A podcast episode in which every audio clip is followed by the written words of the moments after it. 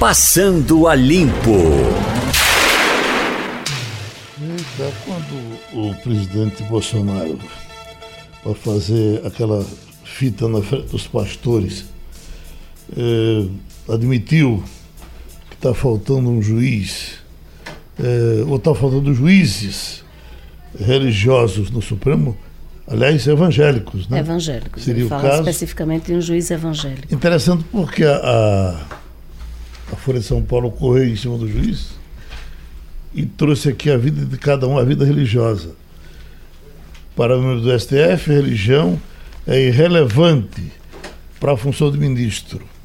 Eu não vi nenhum ateu, não. Aqui tem, por exemplo, Alexandre Moraes, que tudo que escreve bota o nome de Deus, o senhor é, é meu pastor e etc.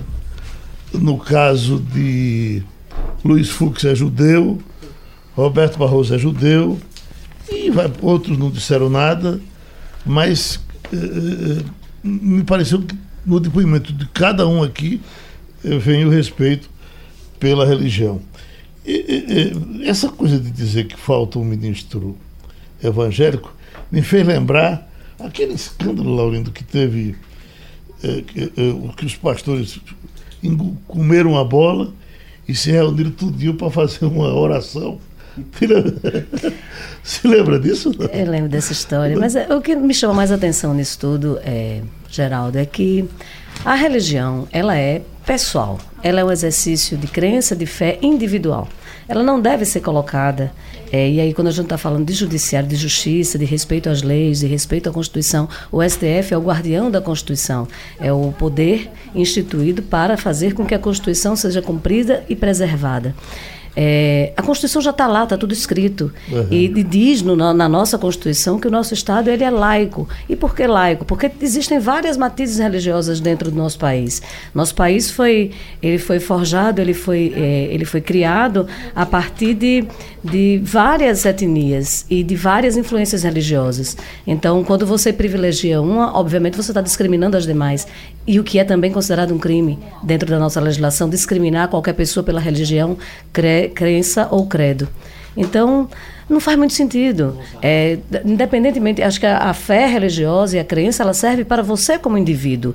Ela pode te dar norte de valores, ela pode te dar, e eu acredito sim, que quem pratica, seja qual religião for, tem valores muito né, é, Claro. fortes e arraigados, mas serve para o indivíduo. Quando a gente está falando de respeito às leis, as leis estão lá. A gente está elas estão discutindo ultimamente no país coisa muito interessante. A gente está querendo um, um- um pacto que junta executivo, legislativo e judiciário. A gente está querendo um, um- um- um Supremo que tenha representação de várias religiões, pelo que eu entendi. E, e eu acho que a coisa complicaria bem menos se a gente começasse a olhar para a Constituição.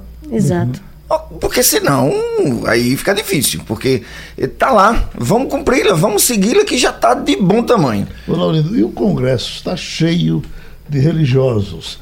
A pergunta é: o Congresso melhorou com religiosos? Pois é, a Não melhorou. É, é, Piorou. Sempre que tem escândalo, esse pessoal está dentro. É, não, veja, e assim, e, e é, é, é- é muito ruim começar a olhar o mundo, a política, a, a, a- por aí. Se tem. Veja, se for assim, evidentemente a gente tem que. Não tem, não tem só uma questão de religião, a gente tem que ter representação do ponto de vista da etnia. A Exato. gente tem uma clara, clara e absurda minoria negra no Supremo. Então a gente vai ter que mudar. É. Se é para ser representativo. Mas por que, que não tem um índio? Não tem um homossexual? Bom, pelo menos que se saiba. Então, você Fora do armário. né? Pois é, então você começa a, a, a criar parâmetros completamente fora de propósito. E o Supremo está ali única e exclusivamente para fazer valer e cumprir a Constituição. Está de excelente tamanho se eles fizerem isso, né? Exato. É isso que a gente espera deles. E o, o professor Mozart Neves está aí para conversar um pouco com a gente. Vamos falar com ele? Vamos embora. Mônica? Eu, professor Mozart, bom dia, tudo bom? Bom dia, Mônica, Laurindo, Geraldo. Um prazer enorme falar com vocês aqui de Brasília. Estou no Conselho Nacional de Educação nesse momento. Ah, que ótimo. Professor Mozart, eu queria começar eh, essa nossa conversa perguntando ao senhor como é que está a movimentação. A gente teve aí o episódio dessa semana dos ex-ministros de Educação eh, se colocando né, contra as políticas de cortes, as, as políticas educacionais que estão sendo de alguma maneira aí colocadas pelo, pelo atual governo. Qual é o resultado disso e como é que o senhor enxerga essa movimentação? Bom, é uma manifestação de preocupação dos ex-ministros da educação, porque são cortes importantes, cortes quando começam a afetar bolsas de mestrado e de doutorado, são cortes preocupantes. Não é um simples contingenciamento. Contingenciamento de água, luz, energia, dá para você aguentar dois, três meses. Né? Mas bolsa de formação de jovens pesquisadores, que é o futuro do país, né? a produtividade de um país depende fundamentalmente da ciência, da tecnologia e da inovação que é produzida, que são produzidas no país. Consequentemente, a, nós não podemos, um jovem que está no exterior, é, que estava pronto para iniciar o seu programa de pós-graduação, a gente não pode dizer para ele, olha, aguarda dois, três meses até ser descontingenciado recursos. Não tem, ele tem que se manter, tem que pagar o aluguel, tem que manter o seu cotidiano, a sua vida. Então, muitos jovens estão voltando, lamentavelmente. É, é muito triste quando a gente observa um contingenciamento que, na verdade, como eu disse, se trata de cortes, quando afetam diretamente esses cortes a formação de jovens é, promissores, pesquisadores para o nosso país. Professor é, Laurindo, bom dia. Veja, bom dia, eu, tudo bem? Que bom, que bom ouvi-lo, nunca mais eu tive o prazer. Veja, é, é... Saudade. Boa, boa, boa. O senhor já foi secretário de Educação, o senhor já exerceu cargo público na área da educação. E eu queria fazer primeiro uma pergunta, é, duas perguntas. Se o senhor já enfrentou, já teve a necessidade de fazer corte ou contingenciamento? É, é, olha, eu, tanto, tanto, essa... olha, Laudito, tanto como reitor de universidade pública, fui reitor oito anos da Federal de Pernambuco, já aconteceu, sim, de contingenciamento. Eu me lembro que teve um período, eu acho que foi logo no início do governo Fernando Henrique e Paulo Renato, a uhum. necessidade de fazer um contingenciamento de recursos, que eu me recordo afetava a questão até de passagens aéreas. Mas dá para você equilibrar essas coisas. Como secretário, é, a gente teve que fazer uma readequação. Eu entrei no início do segundo governo Jarbas, logo no início, ainda da reitoria para a secretaria. E nós tivemos que fazer um reordenamento, sim, no orçamento previsto para o início do segundo governo, não é? mas tudo quando é feito de maneira articulada, responsável, planejada, é, os danos são os menores possíveis. Agora, o que me entristeceu muito nesse, nesse entre aspas, contingenciamento, né, que foi dito agora, é, é exatamente como está afetando a juventude. Né? Quando a gente, como eu disse, cortar bolsas, cortar a pesquisa, a inovação no Brasil, na minha opinião, é cortar o futuro do país. Né? Professor... Eu lancei um livro agora, intitulado, acho que tem, tem muito a ver com o momento, né? Sem educação não haverá futuro. Então, a educação é a parte integrante e determinante do desenvolvimento de um país. Professor, deixa eu, deixa eu acrescentar, porque tinha, tinha, na verdade, duas perguntas em uma. Essa, essa coisa do contingenciamento do, e do corte do contingenciamento, eu vi a carta e vi o documento dos, dos ministros da Educação, um movimento importante que já aconteceu, inclusive, na área de meio ambiente e na justiça também. Mas é, é, a impressão que dá é que a gente viu muito ministro ali é, muitos deles, inclusive, responsáveis por cortes ou contingenciamento, porque agora é uma discussão que parece mais semântica, né? Muitos deles responsáveis por, por, ter feito também algum corte ou algum tipo de contingenciamento. Mas a minha pergunta vai no seguinte, no seguinte sentido. O que, o que o problema da gente maior hoje na educação é corte, contingenciamento, ou seja lá o que for, é absoluta falta de diálogo, falta de uma política educacional. A gente não sabe para onde é que o país vai, é, é, é, qual o projeto de educação do, desse governo, desse país. É, mesmo na necessidade de corte ou contingenciamento, seja lá o que for, porque eu acho, do jeito que a situação vai, a gente vai enfrentar corte, a gente vai enfrentar contingenciamento, e não vai ser só na educação, não, porque a situação é muito difícil. Mas não tem aí é, que, que joga um pouco de, de, de, gasolina nesse fogo, não é? O modus operandi do governo e particularmente do Ministério da Educação, que na minha modesta opinião e na opinião um bocado de gente, é uma tragédia esse, esse relacionamento do Ministério com a sociedade?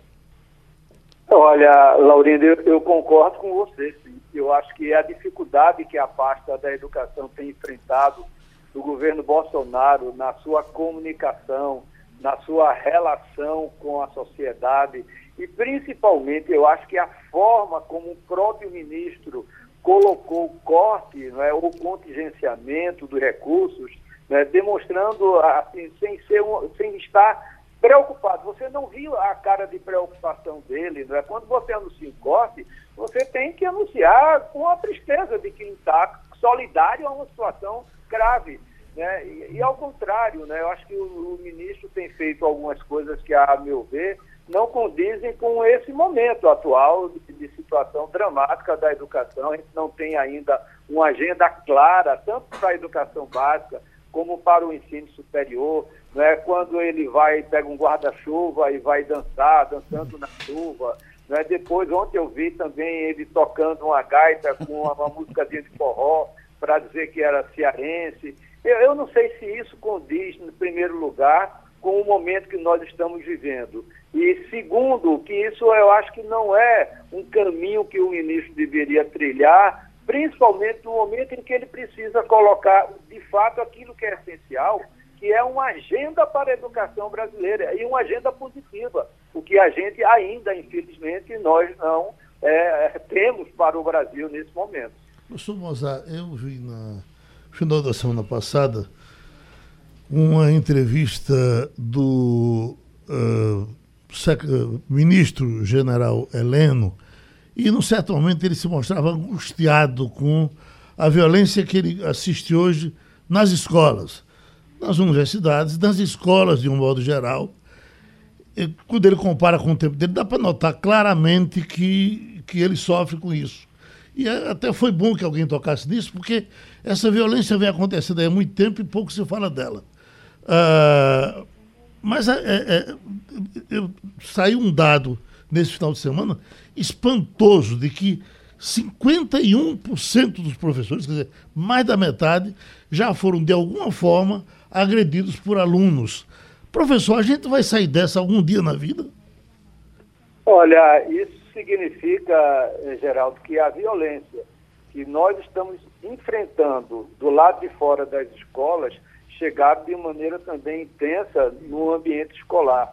Quer dizer, a gente está vivendo, por exemplo, a taxa de homicídio no Brasil saiu agora, recentemente, também os dados, dois dias atrás, do crescimento da taxa de homicídio e de violência, inclusive o nosso estado ficou entre os estados que mais cresceram, né, do ponto de vista da violência. Precisamos fazer algum trabalho, não só no ambiente escolar, mas também de um clima de paz. No caso das escolas, especificamente, eu acho que é fundamental que a gente possa desenvolver estratégias de é, é, desenvolvimento de, de habilidades sociais, emocionais, um trabalho em que a gente possa fortalecer o corpo é, operacional da escola. O corpo operacional que eu me refiro é ter uma maior é, estrutura de funcionamento nas escolas, indo além da questão de professores, do diretor, do coordenador pedagógico, mas em função desse ambiente, desse momento que nós estamos vivendo no Brasil, é muito importante ter também a participação mais presente de um psicólogo, desenvolver uma educação que trabalhe essas competências sociais, emocionais que pesquisas mostram no mundo inteiro que reduzem né, é, esses índices de violência quando nós trabalhamos o que nós chamamos de educação integral. Né? Aqui em São Paulo começamos agora um trabalho muito forte com a Secretaria Estadual, até mesmo em função daquele, daquela situação que eh, verificamos há dois meses atrás em Suzano, né? quando dois ex-alunos entram na escola né, com, de forma premeditada para atirar e matar eh, alunos da escola e professores. Quer dizer, nós estamos vivendo um clima que vai exigir um, um repensar dessa estrutura da escola e uma maior articulação com outros a, a, setores de governo para que efetivamente a gente possa trazer um ambiente de paz e o professor possa se, se sentir mais seguro no seu trabalho, no seu cotidiano. Né? Esse tem sido, inclusive, Geraldo, um dos fatores para a baixa atratividade pela carreira do magistério. É, conversando com muitos professores, jovens professores, principalmente aqueles que atuam nas escolas de periferia das grandes cidades, eles estão abandonando o, exercício do magistério, não é por uma questão salarial, nem por uma questão de carreira, não. É por uma questão do medo da violência, de não se sentir seguro no exercício das suas atividades. Brasília, Romualdo de Souza. Professor, muito bom dia, tudo bem com o senhor? Bom dia, Romualdo, um grande prazer. Olhe, em 1997, em agosto de 97, o ministro da Educação, Paulo Renato Souza, chamou os reitores aqui em Brasília para mostrar as contas do Ministério da Educação antes de dar aquela facada inicial no tal do contingenciamento daquele ano. Portanto, o, a justificativa do MEC naquela época era a necessidade da transparência do governo federal com as universidades e, consequentemente, pedindo aos reitores para que fossem também didáticos com a, a equipe acadêmica com a qual eles trabalhavam. Na sua avaliação, falta diálogo do governo federal e aí eu diria do Ministério da Educação com os reitores e com o pessoal que toca de fato a educação no Brasil hoje? Olha, você lembrou exatamente por onde eu comecei a minha entrevista, dizendo que também já tinha enfrentado essa situação e foi exatamente a primeira que eu enfrentei foi essa. Eu era reitor em 1997. Paulo Renato nos chama e olha que a relação não era fácil naquela época não entre os reitores das universidades federais e o Ministério da Educação. Mas houve um respeito muito grande por parte do ministro Paulo Renato e de sua equipe, é, pedindo para que as universidades redimensionassem os seus orçamentos, é, verificassem como poderiam trabalhar nos seis meses seguintes é, para é, atender a uma, uma, necessidade real de, de um ajuste orçamentário, financeiro do governo. Quer dizer, foi feita uma coisa com bastante equilíbrio. E ressalto, não era fácil a relação naquela época não com o governo. Mas mesmo assim, houve um respeito aos reitores, às universidades. Eu acho também a maneira como o ministro atual ele se dirigiu no momento da, do contingenciamento, que ele chamou de corte, atrelando a três universidades a uma situação de balbúrdia. Né? Portanto, nos parecia que era um problema é, econômico, financeiro, mas sim parecia mais uma resposta a uma, a uma situação outra que não econômica e financeira.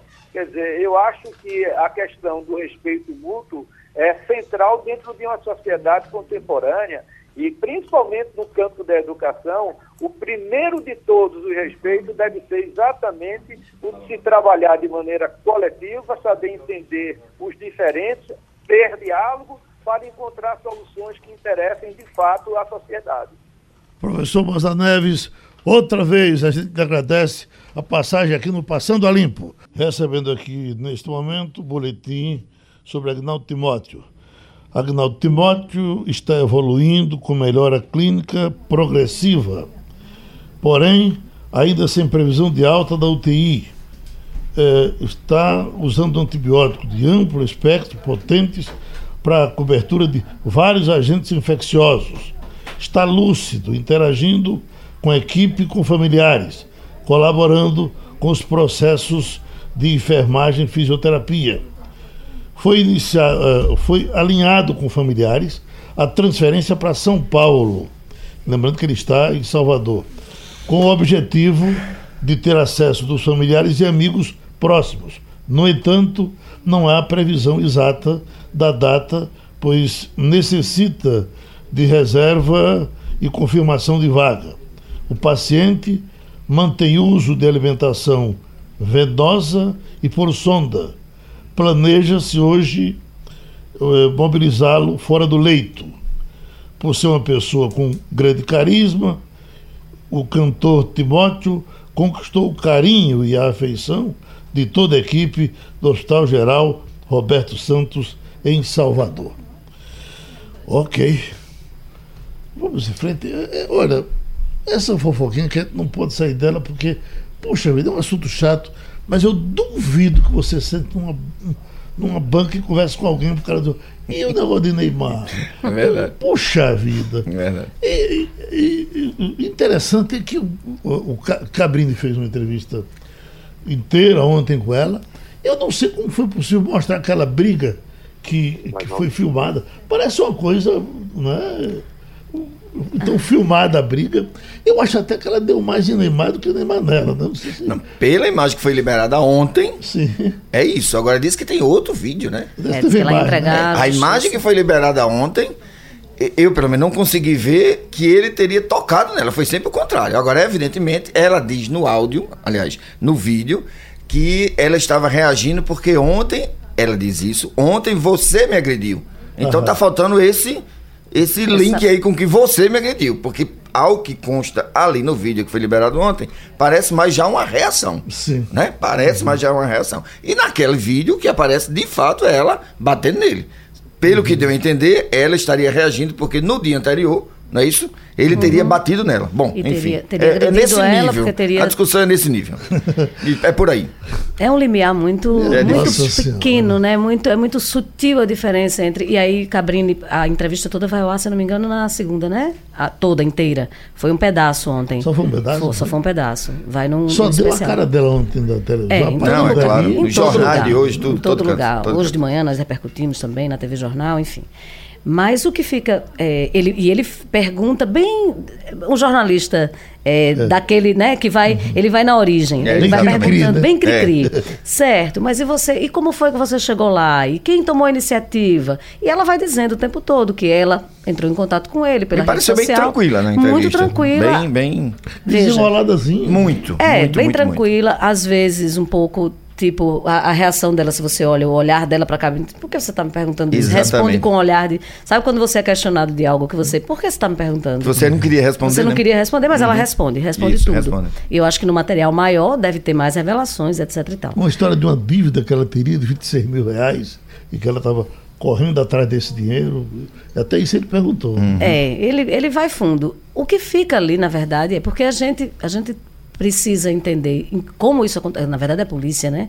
Na é investigação é vai ter que identificar onde é que termina o consenso e onde é que entra é. o estupro, porque o estupro é definido quando, mesmo que você é você chega na hora H e você decide não, não é não. É. Então, a partir desse momento é considerado aí a, o ato sexual sem o consentimento do outro que é o estupro. É e usando da violência, né? Tem que ter a violência.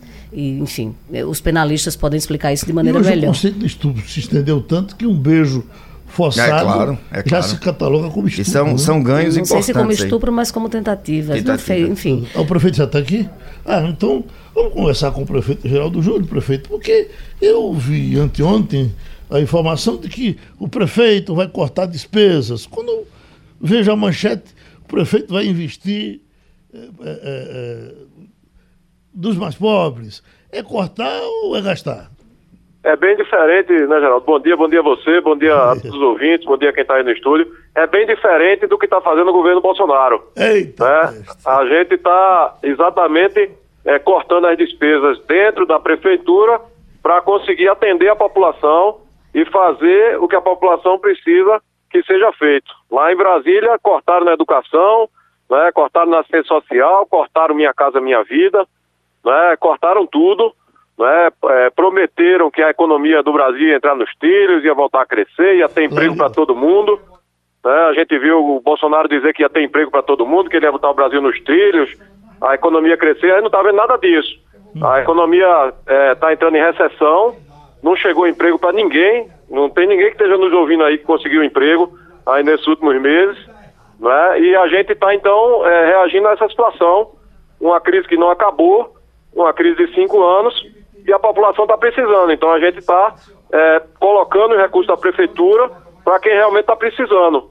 A pobreza aumentou no Brasil.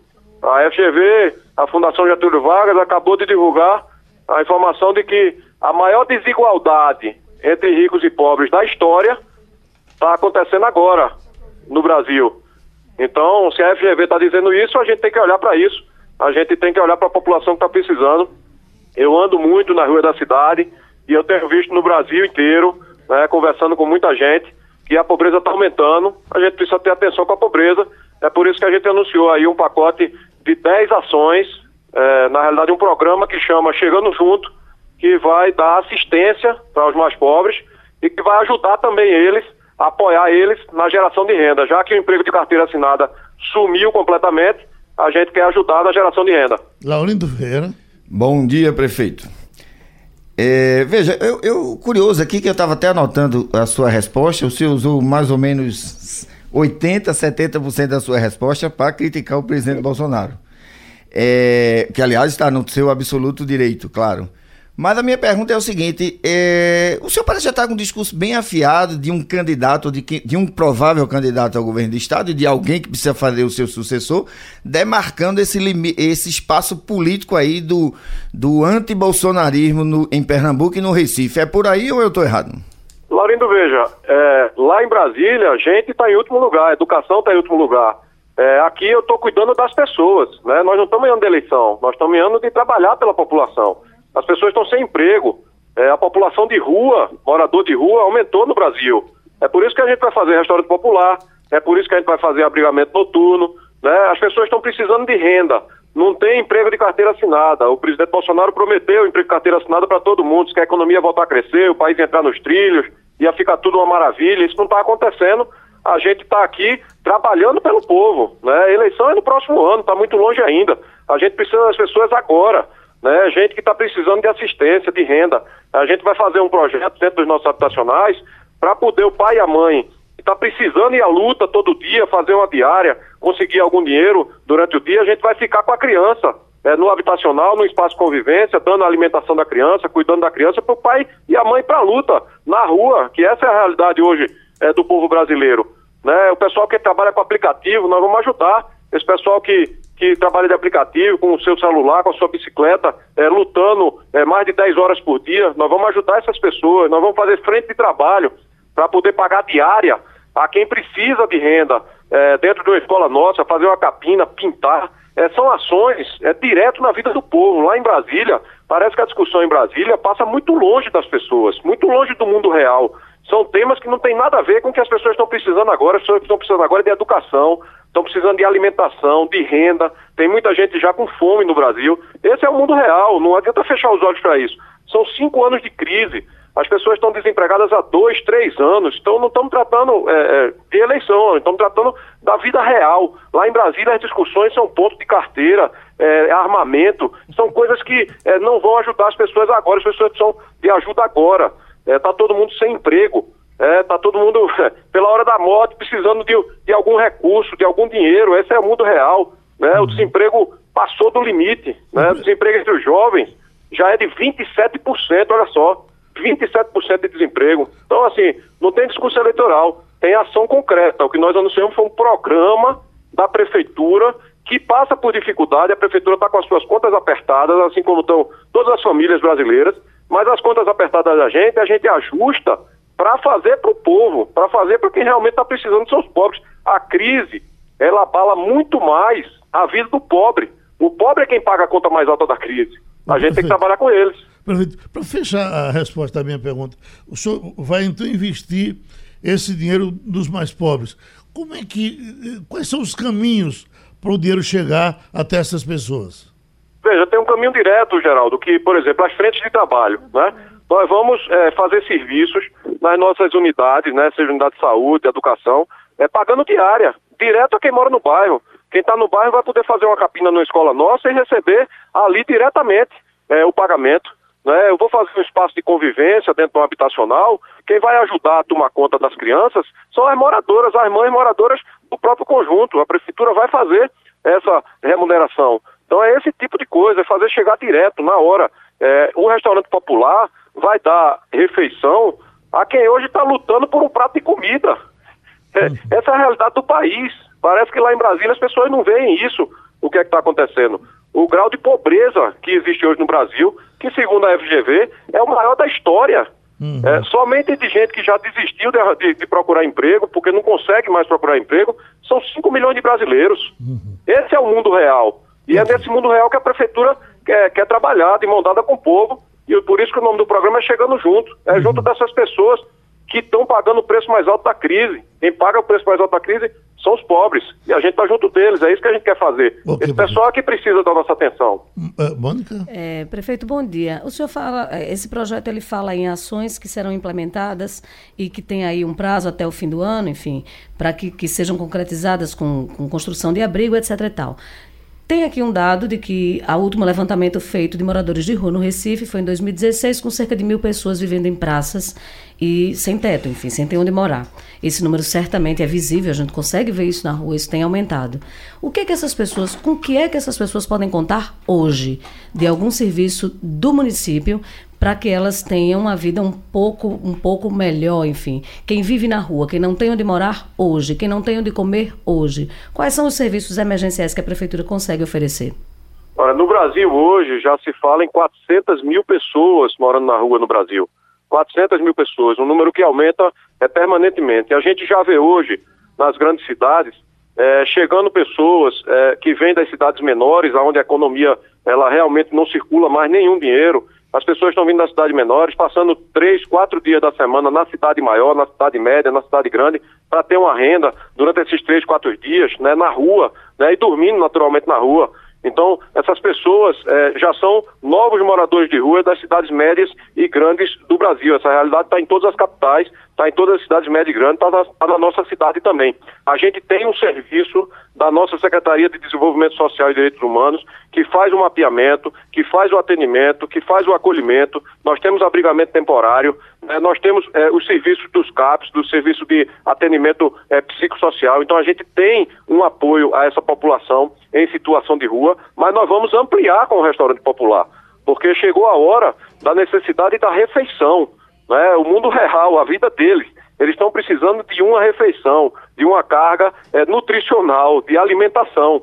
É, e a gente vai fazer isso com o restaurante popular, assim como o abrigamento noturno, né? porque o trabalho anteriormente, quando o Brasil crescia, quando a economia crescia, o trabalho anteriormente era a tentativa de você encaminhar para um emprego, de você fazer retornar o convívio da família. E nesse momento, a população de rua no Brasil está aumentando. Veja, 400 mil pessoas é o que as entidades ligadas à questão do, da população de rua diz que tem hoje no Brasil, 400 mil pessoas. Então a gente já tem o serviço de atendimento, mas nós vamos agora dar o alimento, a refeição diária é, que ele vai ter. Esse é o mundo real e é nesse mundo real que a prefeitura tem que atuar. Lá em Brasília, volto a dizer, cortam a educação, o recurso do SUAS, que é o Sistema Único de Assistência Social, teve um corte de 48%, metade dos recursos da assistência social, que vai para as pessoas mais vulneráveis, que as pessoas que mais precisam, foi cortado metade do recurso.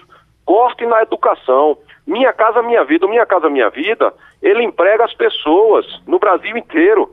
Ele dá habitação quando está pronto, mas durante a obra, é obra que emprega muita mão de obra. Eles cortaram Minha Casa Minha Vida não tem mais Minha Casa Minha Vida praticamente é, no país. Então as pessoas estão sem emprego. O que, é que a prefeitura fez? Fez o inverso.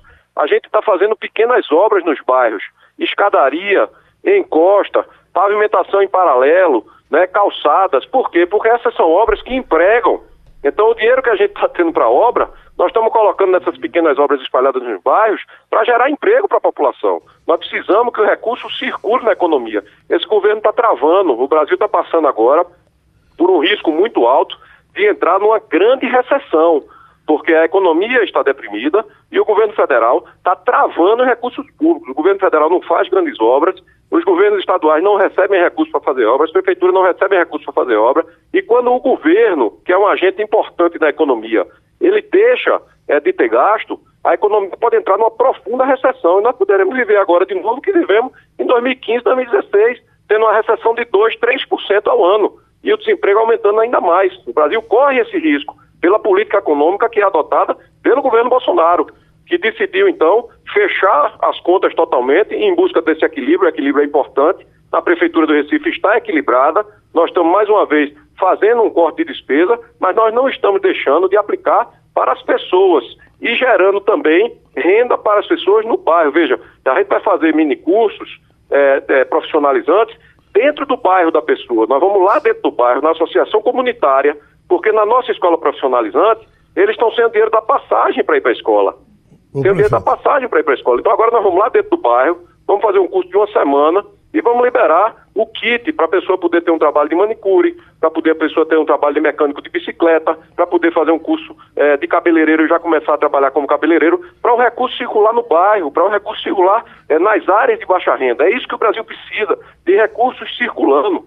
Então, é exatamente na contramão do que está fazendo o governo federal. O governo federal corta em educação, corta em assistência social, né, corta Minha Casa Minha Vida, né, promete que o Brasil vai entrar nos eixos, que a economia vai crescer e que vai ter emprego. O Bolsonaro não entregou isso, eu não estou vendo emprego na vida de ninguém, pelo contrário, índice recorde de desemprego, a economia não cresce, recessão no primeiro trimestre, né? Pois no Recife a gente está no sentido inverso, chegando junto da população, de mão dada com aquele que mais precisa e botando as ações da prefeitura voltadas exatamente para isso. Prefeito amigo, vamos encontrar um espaço para a gente sentar, tomar um cafezinho e conversar mais com mais tempo, tá certo? A gente Obrigado, agradece Geraldo. a passagem aqui do Passando a Limpo.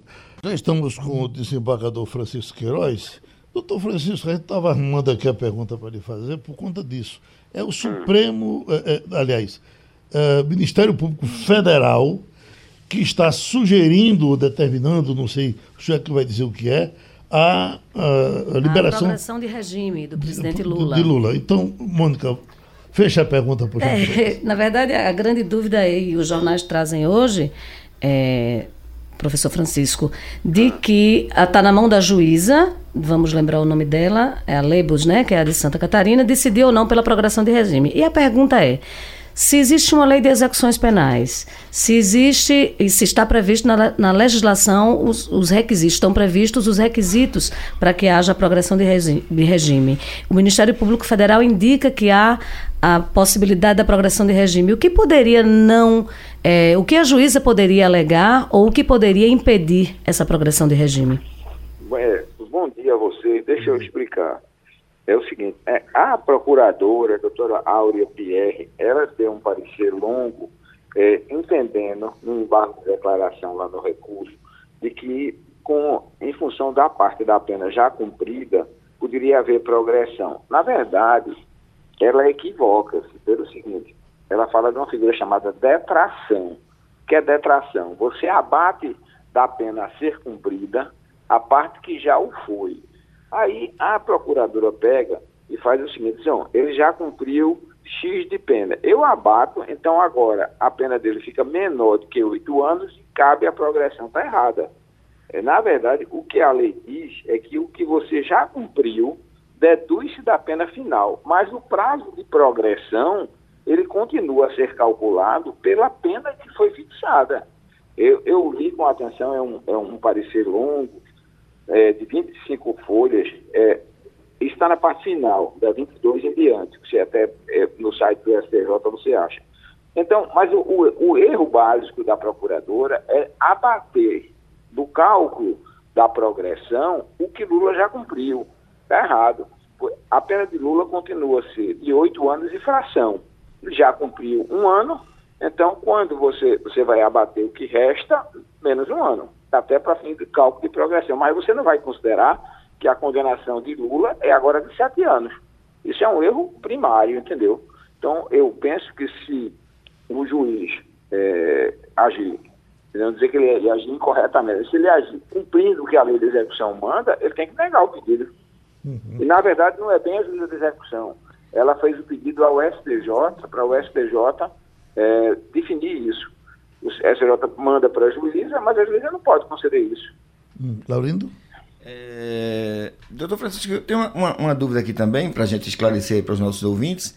É que a gente está tratando este caso especificamente, é o caso do triplex, não é isso? Então a gente tem. Eh, o, o ex-presidente Lula tem, tem outros problemas, digamos assim, para enfrentar. O, e, e, e me permite a comparação, para o senhor nos esclarecer também, Pode acontecer com ele, pode acontecer com ele o que aconteceu, por exemplo, com o ex-ministro Zé Disseu, que ele tem alguma concessão por um, por um, por um, por um, por um delito que, no qual ele já foi condenado, mas que posteriormente ele possa voltar a ser claro, preso isso, em função isso, dos outros processos, não é isso? Isso é igual a quando, quando o juiz expede um habeas corpus, ele manda liberar se por algo não tiver preso, é, se por outro motivo não tiver preso. Aqui você aplica a mesma coisa. Ele pode ser mudar de regime, e mais adiante, se eventualmente, eh, hipoteticamente, ele for condenado em outro processo, e o outro processo tiver como resultante uma condenação que o leve à, à prisão, ele irá para a prisão. Então, são fatos absolutamente independentes. Só quando todas as decisões transitarem em julgado é que você tem um incidente de unificação. Aí você vai unir as penas e fazer o cálculo. Mesmo assim, não vai implicar em redução. Entendeu? Não é porque agora ele seria, digamos, se, vamos dizer, admitir a hipótese, ele progride, e no, no julgamento seguinte, se ele for condenado, ele vai ter que ficar em regime semiaberto. Não. Ele pode voltar ao fechado. É o caso exatamente como você mencionou corretamente de Zé Disseu. É, professor, professor Francisco, pegando o gancho anterior que o senhor falou que o MPF se equivoca quando fala em detração, né? Que, é. que seria é, ele, ele uma pena menor. Mas qual seria o cálculo hoje? Só para o nosso ouvinte ficar atento Não, assim, dessa pena pela qual ele já foi condenado, essa pena que ele está cumprindo agora. Qual seria o cálculo correto para uma progressão de regime? Seria considerar é, a pena que é de oito anos e alguns meses, eu não lembro, e fazer o cálculo de quando ele progrediria com oito anos e alguns meses, quando é que está no fim de setembro. Esse está certo. Agora, eu dizer que como ele já cumpriu um ano, aí eu abato dos oito anos e meses, um ano para ficar sete anos e tal, isso dá direito ao, ao aberto direto, isso é um erro grosseiro. Uhum. Entendeu? Porque detração, imagine que nós temos no Aníbal Bruno milhares de presos, e muitos deles é, cumprindo antecipadamente pena sem ainda transitar em julgado. Aí transitou em julgado. O indivíduo foi condenado a oito é, e já e já está quatro, o preso agora é de quatro, ele sai da prisão e vai e vai vai para casa porque é, é pena de, de, quatro não, é pena de oito anos. Apenas ele já cumpriu quatro. Aí eu abato vejo se pelo que ele já cumpriu dá progressão. No caso de Lula, numa condenação de oito anos e meses, um ano não dá progressão ainda. Dará progressão, que é um sexto, quando chegar no fim de setembro para outubro. Doutor Francisco, outra vez, muito obrigado Nada, pela sua colaboração com o Passando um abraço grande. Ô, Mônica, eu estou vendo isso aqui, estou achando tão espantoso. Boticário cria a primeira linha de perfume com inteligência artificial no mundo. Inteligência? O que, o que, o perfume? Vi. Com inteligência artificial, ele vem para cima de mim, ele bate na minha orelha. Ah, tá é, para atender ao público millennial, que é essa nova geração, essa nova geração que trabalha com, que está inserida na tecnologia. Enfim, é um software que examinou milhões de dados referentes a fórmulas de ingredientes da, da história da perfumaria e vai para uma taxa de aceitação do consumidor. É, ele, ele foi pesquisou o gosto de consumo dos ah, jovens. Sim. E a partir dessa pesquisa, do que é que eles gostam, de que aromas eles gostam, usando da inteligência artificial, ele desenvolveu uma linha específica. Veja, uhum. é direcionado. Sim. Porque os perfumistas têm um livro maravilhoso, inclusive, francês, O Perfume, que mostra a história de um. É uma ficção, enfim, um personagem que, que, que era muito hábil em reconhecer cheiros e, e, ar, aromas e desenvolvia fórmulas maravilhosas e, no entanto, era um assassino. Estou dando spoiler do livro, estou dando spoiler do livro e do filme. O perfume, maravilhoso. Mas é maravilhoso, o né? O, livro e o filme. Mas, veja, a ciência da perfumaria, que é milenar, enfim, nasce né, ali na França, enfim, uhum. é onde tem ainda o berço, né? Das, dos, dos, da, da perfumaria ela era muito baseada nisso, nos profissionais que desenvolviam essa habilidade de, né, de entender dos, do, do, dos olores, dos, dos cheiros, das, das, fórmulas. E o que o boticário faz é o contrário. É perguntar a você o que é que você gosta e fazer um grupo de millennials, uhum. que são millennials, millennials é que são jovens, e dizer o que é que eles gostam e desenvolver linha para eles. Uhum. Veja, isso é, é, o mundo atual. moderno. isso é on demand. Isso é, é, isso é respeitando Você a demanda. entrega aquilo que eu quero. Que eu quero. É. Se eu gosto de tal cheiro, se eu gosto... Existe uma discussão, talvez rendesse aí uma discussão até maior, Geraldo, é, entre os, os especialistas, entre alguns cientistas, de que a sociedade moderna e nós brasileiros somos um dos grandes consumidores de produtos de beleza e cosmético. Muito. Porque a gente gosta de cheiro, uhum. né? O creme hidratante, o perfume. É. E que Aliás, isso foi um tirando... detalhe, é, dos maiores momentos de crise, inclusive o atual, o Essa é negócio é da beleza no Nordeste em Pernambuco e no Nordeste, ele vai sempre bem gerado. É uma coisa impressionante. Exato, essa é Ou seja, falta cai. o dinheirinho do feijão, mas do perfume não falta. Viu? Do perfume não falta. É impressionante. E isso. que isso mudou, inclusive, comportamentos ao longo dos, dos anos, ao longo dos séculos, do comportamento humano, do comportamento sexual, porque você já não tem o cheiro natural que você tinha, você é, é tudo muito mascarado. Uhum. E algumas linhas de cosméticos apostam nisso, em traduzir esse cheiro que é hormonal, que é, é. para atrair consumidores. Uhum. É tudo aqui, ó, no inconsciente. Nossa Senhora. Laurindo, homicídios deixam o Rio Grande do Norte no topo da violência entre os estados. E até o dia desses tinham dizendo, ah, está caindo o homicídio, está caindo. De repente, lá vem uma pesquisa dizendo. Veja, Geraldo, essa pesquisa que todo mundo divulgou ontem, a gente teve o cuidado de divulgar fazendo essa ressalva, é uma pesquisa muito atrasada. Uhum. Os números são de 17. 17. Então, assim, aqui em Pernambuco, registre-se para, para, é, para a posteridade histórica e para hoje, que desde o governo Eduardo Campos, a gente conseguiu números é, confiáveis, Mônica me ajude, e na, na qualidade de, de, de, sempre chefe de reportagem nesse período, de repórter, números confiáveis é, vindos do governo, que era. Uhum. Eu me lembro que no tempo do governo Java tinha duas listas, não sei se você lembra. Uhum. Tinha a lista do Simpol e a lista do, do governo do estado, que nunca batia. Exato. Era um inferno aqui na redação. Ah, o Jornal do Comércio, inclusive, desistiu de dar os números, porque depois, era impossível. Depois tivemos um do Jornal do Comércio Isso. com as é, autoridades Exatamente. Oficiais. Então, finalmente, eu acho que no governo Eduardo Campos, a coisa foi mais olhada de maneira mais científica, e, e isso se aprimorou é, é muito é, a gente hoje tem números bastante reais e atualizados, bem atualizados, mês a mês. Então, quando esse relatório chega ontem, que a gente estava discutindo na reunião, são os números de 17. O nosso leitor, o nosso ouvinte, o nosso internauta já está com os números de, do mês passado. Exato. Então, a gente, assim, esse número, pra, eu não sei como é que nos outros estados realmente, eu não sei, mas em Pernambuco esse número não tem nenhuma relevância, porque eles refletem o momento que nós já passamos. Uhum. Então, assim, eu não sei como é no Rio Grande do Norte, mas a gente, inclusive, ontem na nossa matéria fez a ressalva. A gente não tem é, por que achar que esse número reflete esse momento. E ele é um de 17. 1917. Quem quer saber de 17? Mas, mas a gente já está em quase 20. Vê como é chocante. Quer dizer, é do passado, mas existiu. Existiu, né? é verdade. perfil dos assassinos assassinatos no Brasil.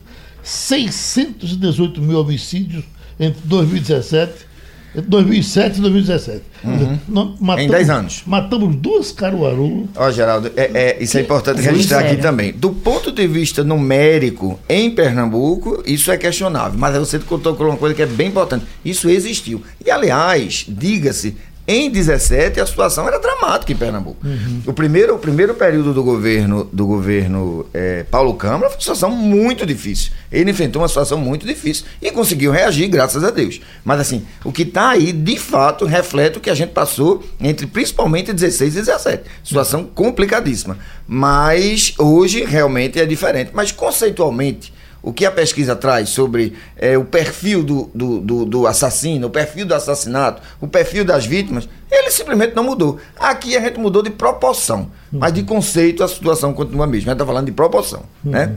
Vamos embora, Mônica. Terminou passando a limpo? Aí. Passando a limpo.